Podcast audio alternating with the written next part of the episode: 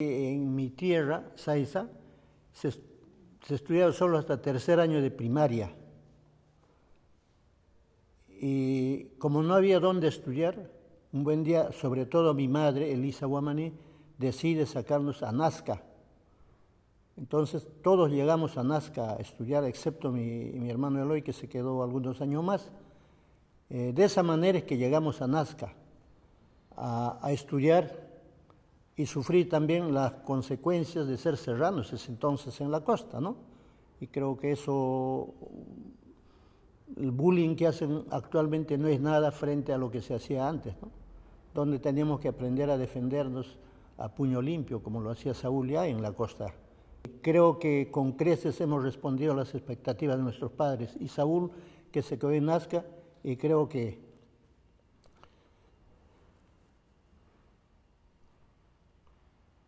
es el que más sobresalió en la comprensión de los problemas sociales, los problemas políticos de este país.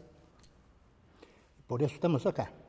Yo recuerdo como un día en el año 1978, si mal no recuerdo, un paro nacional, un 24 de mayo, fui a verlo y no había paz, de todas maneras llegué, había una gran asamblea en el sindicato, estaba la gente bote a bote, de tal suerte que cuando hablaba alguien lo pifiaban por acá, por allá, porque al interior había corrientes políticas, posiciones políticas, pero cuando él pidió la palabra, hizo uso de la palabra, el salón quedó en total silencio.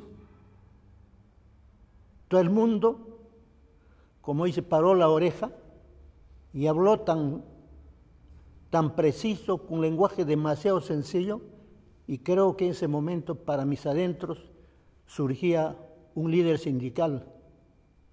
Pero nunca pensé que iba a asumir la conducción de una de las federaciones más importantes del país. Pensar que, eh, que no, tenía, no, tenía no solo un hermano de sangre, sino un hermano también de ideales. Ese día eh, realmente me sentí muy, muy alegre, muy satisfecho, creo que hasta derramé unas lágrimas, porque yo le veía distinto. Su comportamiento había cambiado totalmente y él veía el problema eh, mucho, veía el problema mucho más lejos que incluso que yo había leído seguramente bastante, pero él veía mucho más lejos. Y eso fue la sensación que sentí en ese momento. Referente a él, terminó, bajó, lo abracé y le dije, qué bien. Luego, en 1987, por esta trayectoria seguramente, fue elegido secretario general de la Federación Nacional de Trabajadores Mineros, Metalúrgicos y siderúrgicos del Perú.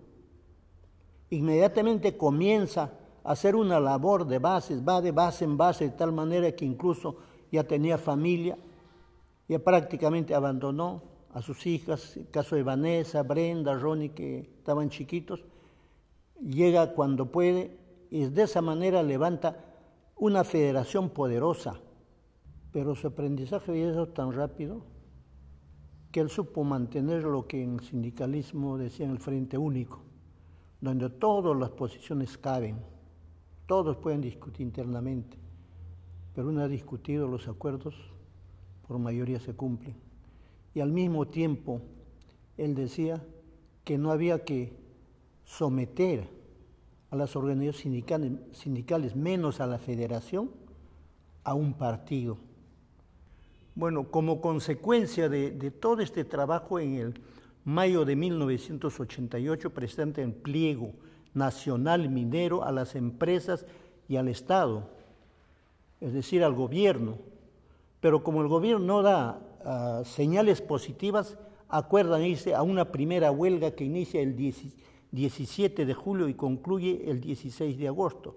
En vista que el gobierno no cumplía, se van a esa segunda huelga mucho más duro, se, se, militarizan los centros mineros, empiezan a ejecutar mineros en Morococha, por ejemplo, según denunciaba él, eh, que estaban ejecutando los miembros del Comando Paramilitar Rodrigo Franco.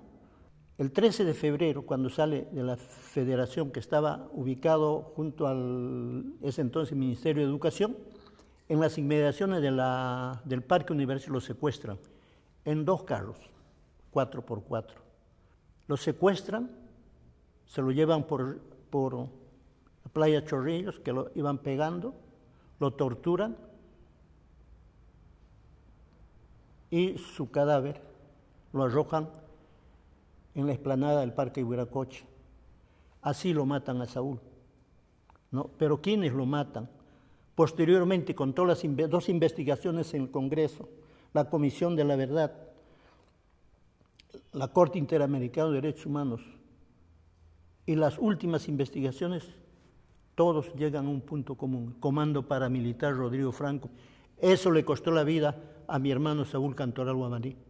Va creciendo este, esta indignación de haber asesinado a un hombre que nada les hizo. Lo único que, hizo es defender a los trabajadores en concordancia con, las normas, con la ley del país y los convenios internacionales.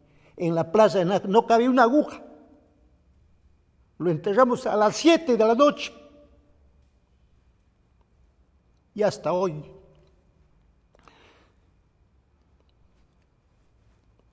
Vamos a encontrar flores frescas en su tumba. Y nosotros todos los años, todos los 13 de febrero, hacemos toda una manifestación con el pueblo de Nazca, los obreros de Marcona, los estudiantes, ahí en su tumba. Lo extrañamos a Saúl. En esta orilla de la vida lo extrañamos demasiado. Esperamos que en algún momento se haga justicia, que los criminales por lo menos siquiera vayan un día a la cárcel, porque nos quitaron un hombre que no les hizo nada, que nunca hizo daño a un Estado, al contrario, hizo respetar los derechos de los trabajadores.